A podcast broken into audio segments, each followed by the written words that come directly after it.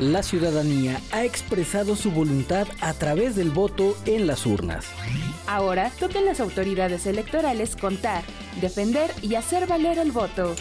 El Instituto Estatal Electoral de Hidalgo te da la bienvenida a este espacio radiofónico IE Contigo. Aquí te presentaremos la información más relevante respecto de las recientes elecciones. IE Contigo. IE Contigo. Comenzamos.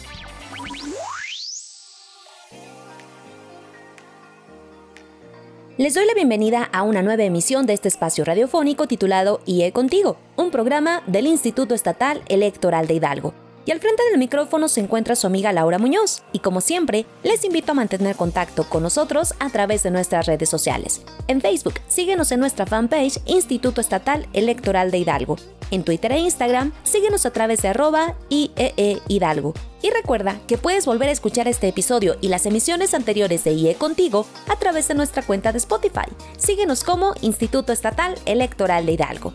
Amigas y amigos, iniciamos este programa platicándoles que el Instituto Estatal Electoral de Hidalgo rindió durante la segunda sesión ordinaria del mes de agosto los informes finales de actividades de las Comisiones Unida de Capacitación y Organización Electoral, la temporal de seguimiento a la implementación del conteo rápido, así como la temporal de precampañas, todas instaladas para el proceso electoral local 2021-2022, en el que se renovó la gubernatura del estado de Hidalgo. Y para ello, la consejera electoral y presidenta de la Comisión Unida de Capacitación y Organización Electoral, Miriam Saraí Pacheco Martínez, dio cuenta del seguimiento dado durante la organización y desarrollo del presente proceso electoral, en el que se renovó la gubernatura del estado de Hidalgo.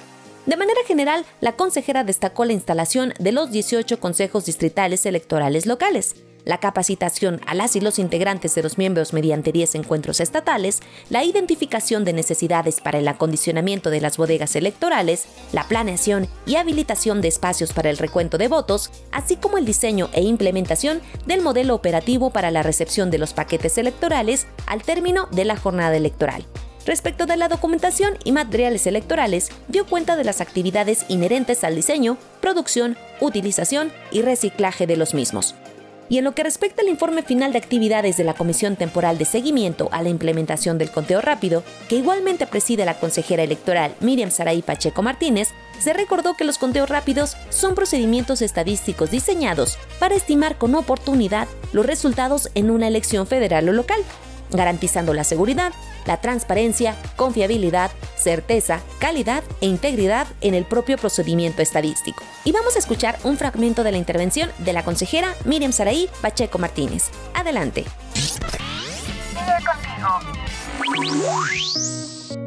El presente informe da cuenta de las actividades a las cuales ha dado seguimiento la Comisión Unida de Capacitación y Organización Electoral y que se llevaron a cabo durante el proceso electoral 2021-2022.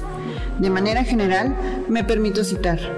Dicho informe da cuenta del seguimiento a las actividades incluidas en el calendario electoral, entre las que se destacan la instalación de los órganos, 18 órganos desconcentrados, así como la capacitación a los integrantes a través de dichos, consejos, a través de 10 encuentros a lo largo de este proceso electoral. De, igual forma, se da cuenta del seguimiento a las actividades que llevaron a cabo, entre las que destacan la identificación de necesidades para el acondicionamiento de las bodegas electorales, la planeación y habilitación de espacios para el recuento de votos, así como el diseño e implementación del modelo operativo para la recepción de los paquetes electorales al término de la jornada electoral. Respecto a la documentación y material electoral, se da cuenta de las distintas etapas llevadas a cabo, desde el diseño y aprobación de dicha documentación y material, la visita a las empresas responsables para verificar el cumplimiento de las especificaciones y calidad de los materiales, así como la impresión, traslado y recepción de las siete juntas distritales del Instituto Nacional Electoral para llevar a cabo el conteo, sellado y agrupamiento de boletas. El informe también aporta información respecto a los mecanismos empleados para la recolección de los paquetes electorales, actividad que se llevó en colaboración con el Instituto Nacional Electoral, lo que implicó la operación de 60 CRITs fijos y 809 CRITs itinerantes. Por lo que hace al Sistema de Información de la Jornada Electoral, SIGE, el 27 de mayo de 2022 el Consejo General, a propuesta de la Comisión Unida, determinó los horarios del reporte del Sistema de Información sobre el desarrollo de la jornada electoral, a través del Acuerdo 039 de, de este año con el fin de dar seguimiento a través de esta herramienta informática a los aspectos más importantes que se presentaron el día de la jornada electoral en las casillas electorales. Finalmente, y de manera previa a la destrucción del material empleado en la pasada jornada electoral, se han llevado a cabo acciones de identificación y, separación de materiales para su acopio respectivo. No omito mencionar que en cada una de estas actividades se ha tenido el acompañamiento y sobre todo la colaboración de las distintas fuerzas políticas representadas ante en la mesa de este Consejo General. Y por otro lado, respecto del informe final de actividades de la Comisión Temporal de Precampañas, el consejero electoral Cristian Uciel García Reyes, en su calidad de presidente de la misma, precisó que dicho informe contempla el tope de gastos de precampaña asignado para cada figura contendiente en el proceso electoral local 2021-2022, subrayando que luego de realizar la operación aritmética contemplada en la ley, este correspondió a 4.459.731.67 pesos. Finalmente, informó que se atendieron oportunamente los métodos de selección interna de candidaturas de los partidos políticos que participaron en la contienda electoral. Y para abundar más sobre este tema, vamos a escuchar la intervención del consejero Cristian Uciel. Adelante.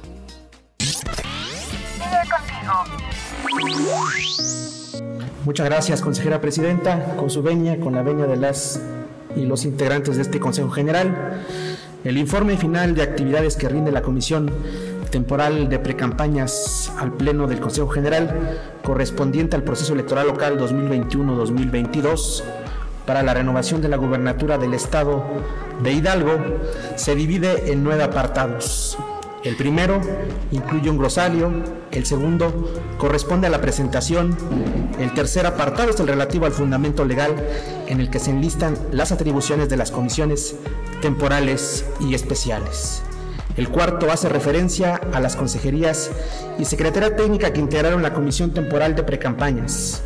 En el quinto se da cuenta de las asistencias de las representaciones partidistas acreditadas ante este Consejo General, así como de las consejerías electorales a la sesión que efectuó la comisión.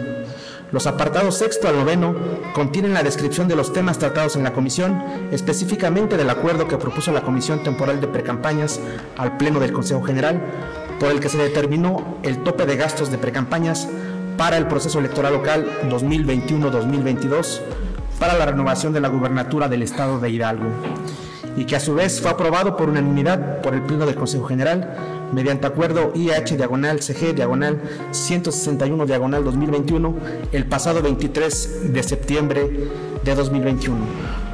Lo anterior, de conformidad con lo establecido en el artículo 105 del Código Electoral, que mandata que a más tardar en el mes de septiembre del año previo al de la elección, el Consejo General determinará el tope de gastos de precampaña por precandidato y tipo de elección. El tope de gastos de precampaña, como ustedes saben, es el equivalente al 20% del establecido para las campañas inmediatas anteriores, según la elección de que se trate por lo que luego de realizar la operación aritmética correspondiente, el tope de gastos de precampaña para el proceso electoral 2021-2022 para la renovación de la gubernatura de nuestro estado fue de 4.459.731 pesos con 67 centavos.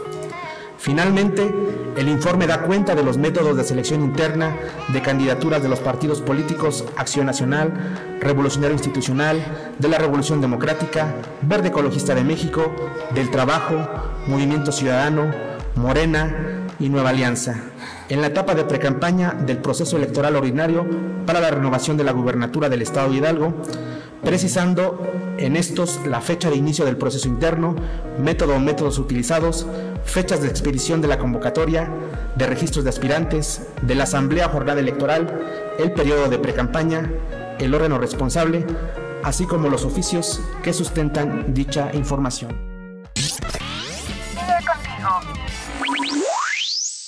Amigas y amigos, como saben, el Instituto Estatal Electoral de Hidalgo mantiene activa una convocatoria dirigida especialmente a las ciudadanas hidalguenses con el objetivo de fomentar y promover la participación de las mujeres en la vida política y social. Es a través de la Comisión Permanente y la Dirección Ejecutiva de Equidad de Género y Participación Ciudadana que el IE invita a todas las ciudadanas del territorio hidalguense a concursar bajo la modalidad de ensayo por el premio 17 de octubre de 2022 en su décima edición. Y escuchen las bases podrán participar todas las mujeres hidalguenses mayores de 18 años, bajo la modalidad de ensayo. Los trabajos deberán centrarse en el tema evolución de la participación política de las mujeres, de las cuotas de género a la paridad en las gubernaturas. Y las participantes harán uso de su conocimiento, creatividad e imaginación. Esto con el objetivo de generar conciencia en la sociedad acerca de la importancia de la participación política de las mujeres hidalguenses a través del ensayo que elaboren. La duración, extensión y características particulares del ensayo son las siguientes. 1. El ensayo deberá ser individual, original e inédito, es decir, no haber sido utilizado o publicado en cualquier medio, ni haber sido merecedor de otro premio. Se descalificará todo ensayo que no cumpla con lo señalado en esta convocatoria. 2. Los ensayos podrán tener una extensión mínima de 5 cuartillas, máximo de 8, sin incluir las referencias bibliográficas, sin portada y deberán entregarse en formato PDF, sin el nombre de la participante y con un seudónimo. 3. Los ensayos deberán ser de autoría única de las participantes, quienes autorizan al Instituto Estatal Electoral de Hidalgo mediante sesión de derechos, que estos serán publicados, por lo que los trabajos pasarán a ser propiedad del instituto para su publicación, difusión e impresión por cualquier medio, respetando en todo tiempo la autoría de los mismos de conformidad con la Ley Federal del Derecho de Autor y los trabajos serán recibidos únicamente a través de Internet en la página web www.ieehidalgo.org.mx diagonal premio 17 de octubre 2022 y tendrán hasta las 23 horas con 59 minutos del domingo 11 de septiembre del año 2022. Y bueno, se estarán preguntando sobre la premiación. Se premiarán a los tres primeros lugares conforme a lo siguiente. El premio para la acreedora del primer lugar consiste en la entrega de la presea 17 de octubre, acuñada en una onza de plata, así como la cantidad de 20 mil pesos. Al segundo lugar se le otorgará la cantidad de 15 mil pesos. Para la acreedora del tercer lugar se le entregará la cantidad de 10 mil pesos. Además, decirles que todas las participantes recibirán un reconocimiento por escrito, mientras que las ganadoras serán notificadas únicamente por correo electrónico. La ceremonia de premiación se llevará a cabo en el mes de octubre del año 2022 en el marco de la conmemoración del 69 aniversario del reconocimiento del voto femenino, esto en la ciudad de Pachuca de Soto. Sin embargo, considerando las condiciones de salud en el estado para la fecha de premiación, esta podría ser virtual, presencial o mixta. Así que si te interesa más información, consulta la convocatoria en www.ieehidalgo.org.mx o comunícate al número 771-71-70207 en las extensiones 216 y 296. Con el premio 17 de octubre se contribuye a la igualdad política en la que se funda la democracia moderna. Asimismo, esta actividad impulsa la participación de las mujeres a fin de que cuenten con un medio para establecer un diálogo democrático, en el cual puedan expresar sus ideales político-electorales, así como sus inquietudes o preocupaciones respecto del ámbito electoral. Así que no te quedes fuera y participa.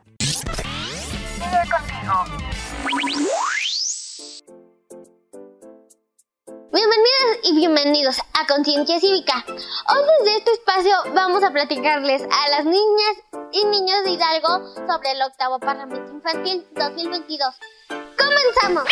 Como niñas y niños es nuestro derecho participar y expresar nuestras ideas y necesidades en espacios adecuados para que nuestras opiniones impulsen leyes que nos definen y nos protejan y así vivamos nuestra infancia en una cultura de paz. Por ello, el Congreso de Hidalgo, en coordinación con diversas instituciones, incluyendo el Instituto Estatal Electoral de Hidalgo, nos están convocando a participar en el octavo Parlamento Infantil Hidalgo 2022.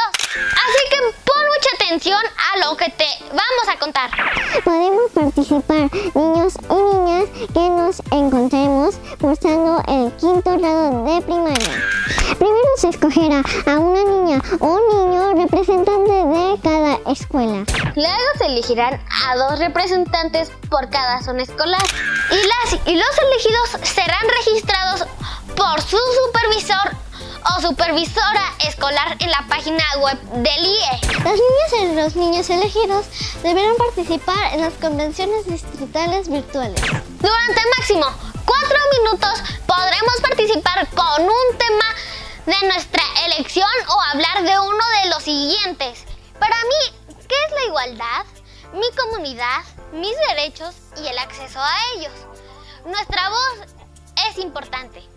Mi seguridad en el uso del Internet.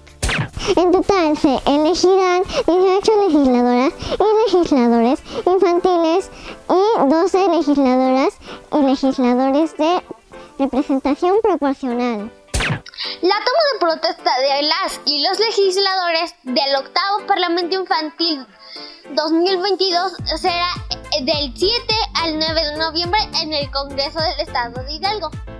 Si quieres participar, pide a mamá, papá o a tus tutores que se comuniquen a la Dirección Ejecutiva de Capacitación Electoral y Educación Cívica del IE al número 771 7070207 en las extensiones 236 y 302 o consulta la información en www.iehidalgo.org.mx. El Congreso de Hidalgo y el Instituto Estatal Electoral de Hidalgo te invitan. ¡No te fuera! ¡Participa!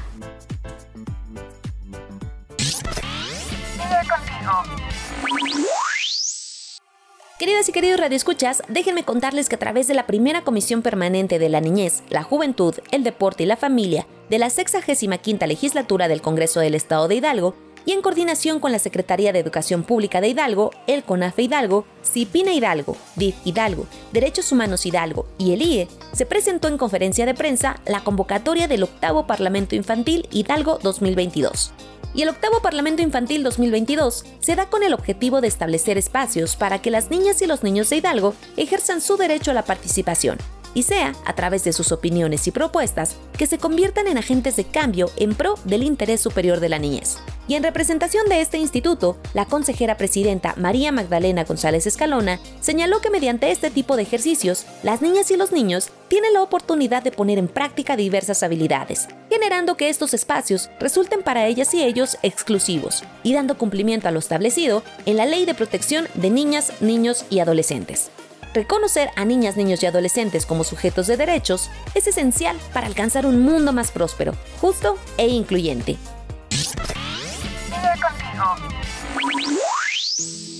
Amigas y amigos, como saben, el día 9 de agosto se conmemora el Día Internacional de los Pueblos y Comunidades Indígenas. Es por ello que entre las actividades realizadas por el Instituto Estatal Electoral de Hidalgo se llevó a cabo la presentación del documental titulado Amanecer en Igualdad, audiovisual que aborda la violencia política que viven las mujeres otomís de la Sierra Otomitepegua de la localidad de San Juan de las Flores, municipio de San Bartolo Tutotepec, ubicado en el estado de Hidalgo. Amanecer en Igualdad fue producto de una estrategia de cine comunitario realizado en el marco del proyecto Mujeres Indígenas Cineastas, agendando y promoviendo sus derechos político-electorales, de la Fundación Shilu Shawi.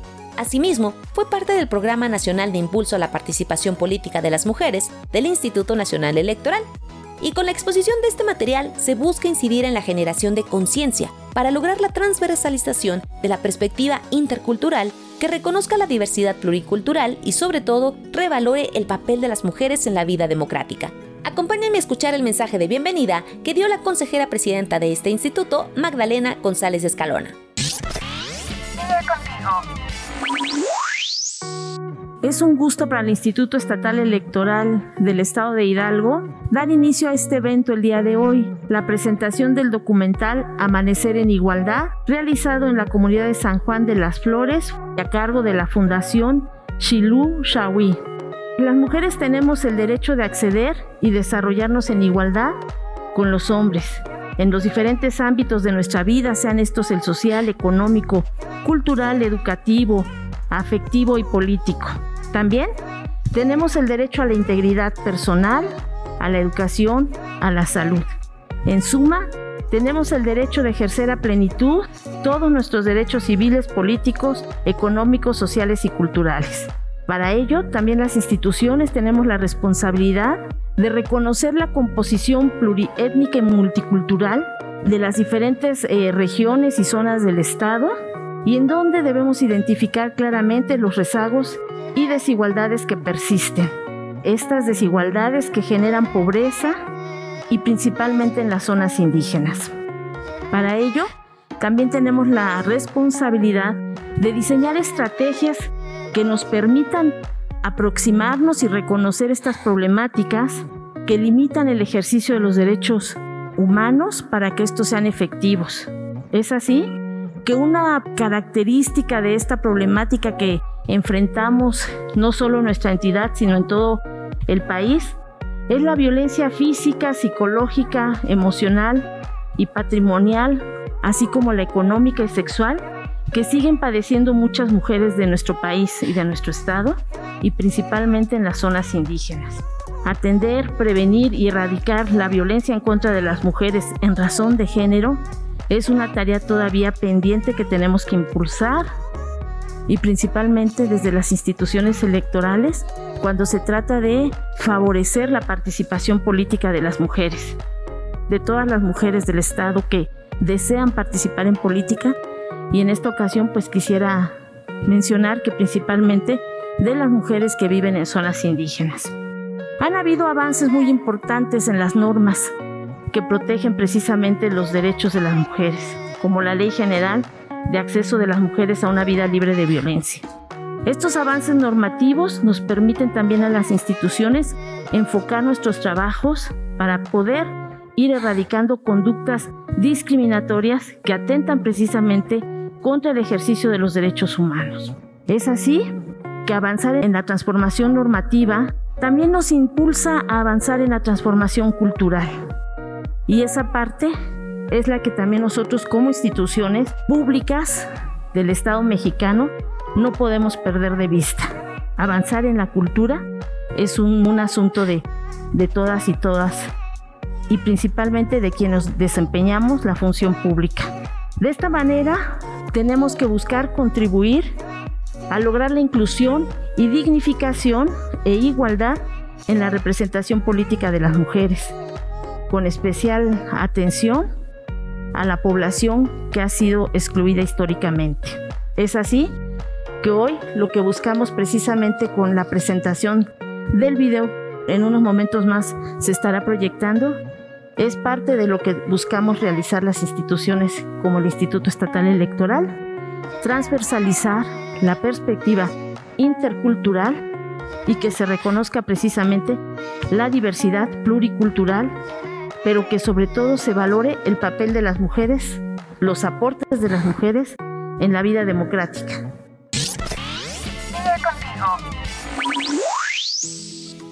Y por otro lado, les comparto que Iraíz del Carmen González Sontiveros, colaboradora de la Dirección de Proyectos Socioculturales en la Fundación Shilushawi, expuso que en este documental se busca evidenciar la desigualdad que aún viven las mujeres indígenas en diversas regiones del país, y refirió que el proyecto surgió como una necesidad que tuvieron mujeres originarias de San Juan de las Flores, quienes en todo momento se mostraron muy entusiastas para promover el principio de igualdad, ya que la realidad que viven aún es ajena a este principio. Y si ustedes quieren ver en su totalidad este documental, pueden consultar nuestras redes sociales. Recuerda que en Facebook pueden encontrarnos como Instituto Estatal Electoral de Hidalgo y en Twitter en arroba IEE Hidalgo.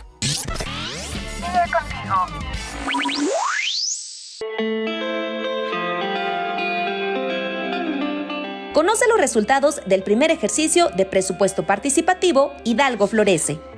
El presupuesto participativo es un instrumento de participación ciudadana mediante el cual las personas ejercen el derecho a decidir sobre la aplicación de recursos económicos públicos, con el objetivo de mejorar su entorno, proponiendo proyectos de obras, servicios, equipamiento y o infraestructura urbana. Para el caso de Hidalgo, se registraron 27 proyectos orientados al fortalecimiento del desarrollo comunitario, la convivencia y la acción comunitaria, los cuales fueron dictaminados por un comité integrado por personas expertas, quienes analizaron los proyectos bajo una perspectiva intercultural.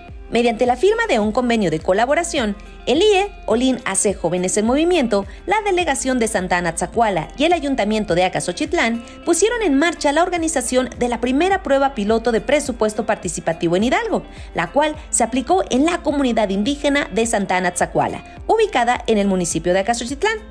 De los 27 proyectos, 5 fueron aprobados. Los tres más votados resultarían ganadores y el 8 de agosto de 2022 se celebró la jornada deliberativa, registrándose la participación de 160 personas. Se instalaron tres mesas de registro, una urna para el voto convencional y cuatro urnas electrónicas, utilizadas como una alternativa ecológica, segura y confiable de votación. Y los proyectos más votados fueron Juégatela, rehabilitación de una cancha de fútbol con 62 votos. Parque La Presa, habilitación de área de juegos infantiles con 38 votos combatiendo la tala de árboles, reforestación en áreas necesitadas, con 30 votos. A estos tres proyectos se les destinará la cantidad de 200 mil pesos a cada uno para su realización y deberán concluirse antes de finalizar este 2022. Para más información, consulta www.olinac.org y www.concienciacivica.org.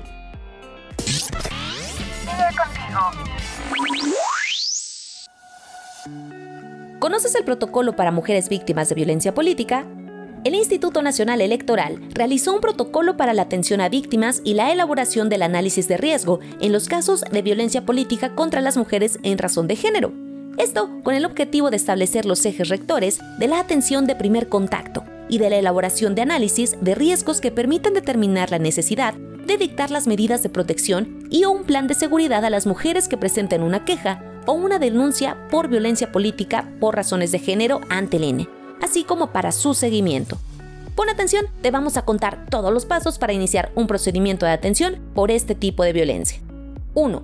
Recepción de la queja o denuncia de la víctima o sus representantes, la cual puede ser realizada de cuatro maneras. La queja o denuncia en órganos desconcentrados, en otra unidad del INE, seguirse de oficio o se presenta la queja o denuncia en la unidad técnica de lo contencioso electoral perteneciente al INE. 2.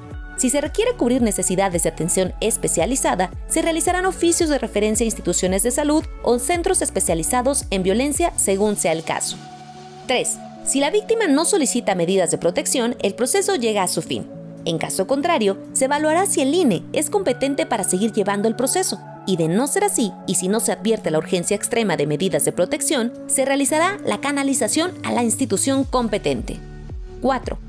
Al contrario, si es competencia de INE o si se advierte la urgencia extrema de medidas de protección, se realizará un análisis de riesgo mediante un grupo multidisciplinario, el cual contactará a la víctima y realizará un cuestionario de evaluación de riesgo. 5.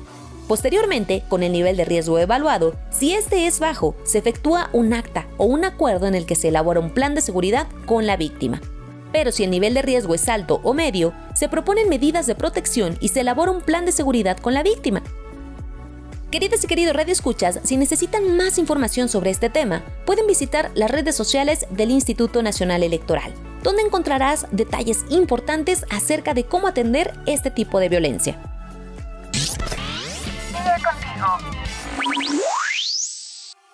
Amigas y amigos, es así como llegamos al final de este espacio. Les invito a seguir en contacto con nosotros a través de nuestras redes sociales. En Twitter e Instagram, síguenos como arroba IEE Hidalgo. En Facebook, Spotify y YouTube puedes buscarnos como Instituto Estatal Electoral de Hidalgo.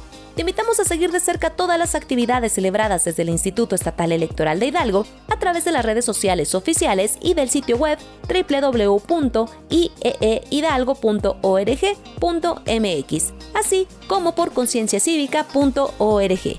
Se despide de ustedes su amiga Laura Muñoz, agradeciendo a todo el equipo del IE para la realización de este espacio. Muchas gracias por su atención. Nos escuchamos en la próxima emisión de IE Contigo. En la recta final del proceso electoral 2021-2022 para la renovación de la gubernatura del estado de Hidalgo, el IE te acompaña. Con tu voto se escribe un nuevo capítulo de la historia política de Hidalgo. Esto fue IE Contigo. IE Contigo. Un programa del Instituto Estatal Electoral de Hidalgo.